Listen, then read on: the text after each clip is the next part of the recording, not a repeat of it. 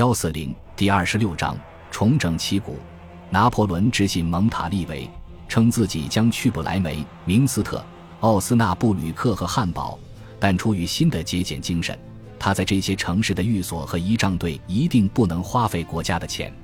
然而此举是诡计，旨在欺骗敌军，相信他将如此行动。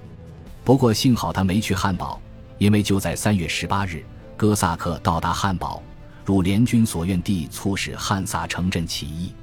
梅克伦堡率先叛离莱茵邦联。三月下旬时，情势相当恶劣，以至于拿破仑告诉易北河观察军现任司令洛里斯东，他已经不敢向欧人写信述说防卫马格德堡和施潘道的计划了，因为他没有密码，而哥萨克可能截获我的信。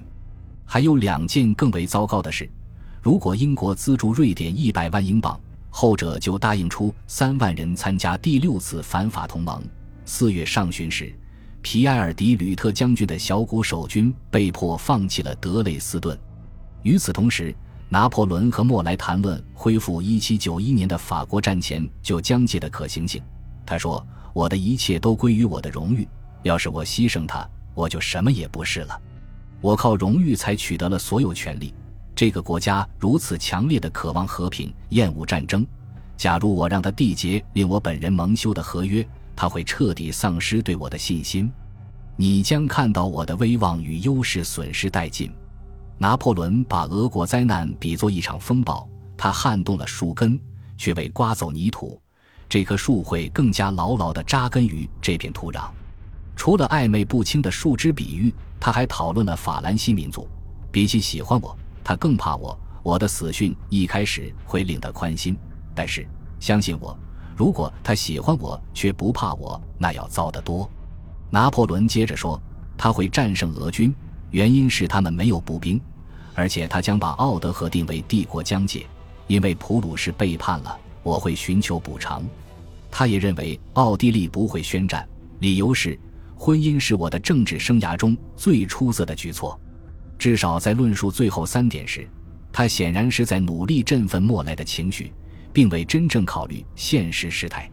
拿破仑从俄国回来后，其军队的核心部分仅剩一万名有生力量，但他仍在四个月内投入十五点一万人参加易北河战役，另有大量士兵正开赴战地。这即可说明他多么擅长重整旗鼓，多么足智多谋，也可体现他依然具备怎样的自信。四月十五日凌晨四点，他离开圣克卢宫，奔赴战场。随行人员有丹麦国王、福腾堡国王、拜恩国王、萨克森国王、巴登大公、维尔茨堡大公这些盟友。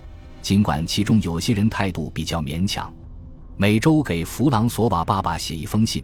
三天后，拿破仑致信玛丽路易斯，给他寄军事详情，告诉他我对他的爱。西班牙的威灵顿正在进攻法军，缪拉与奥地利商谈那不勒斯事务。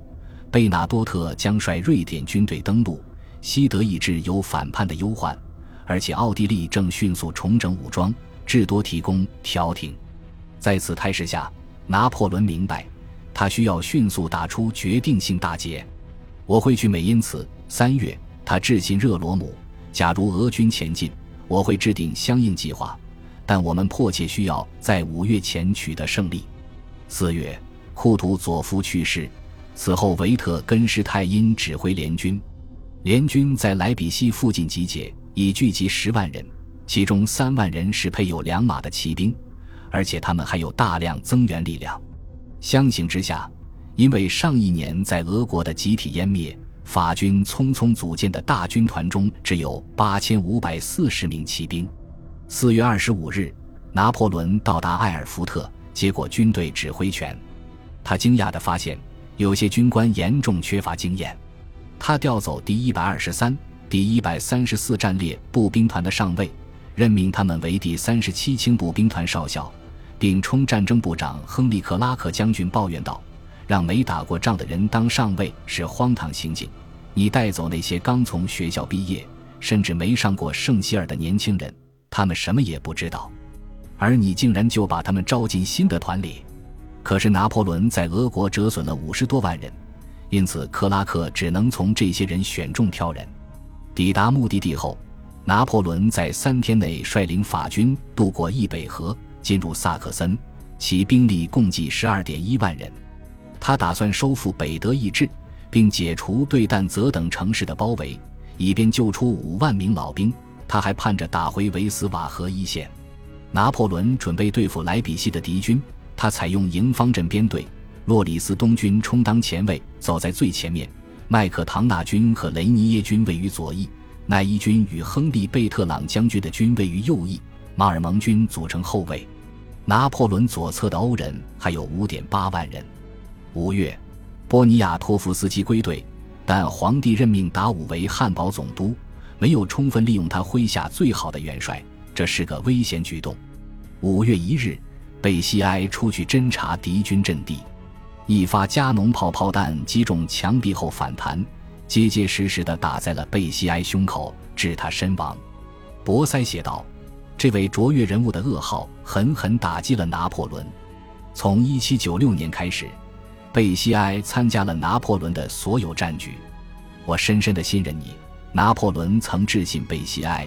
如同我深深的欣赏你的军事才华、你的勇气、你对秩序和纪律的热爱一般，为了安抚皇后，他要康巴塞雷斯让他明白，伊斯特拉公爵遇难时离我很远。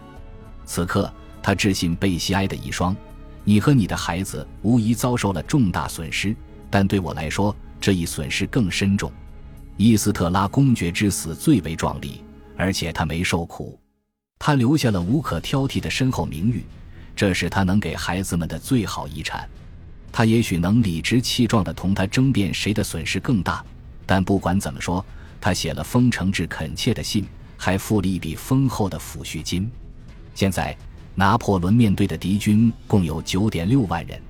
五月二日，他看着洛里斯东前进，这时他听说，当天上午十点时，维特根施泰因在吕岑村附近奇袭奈伊。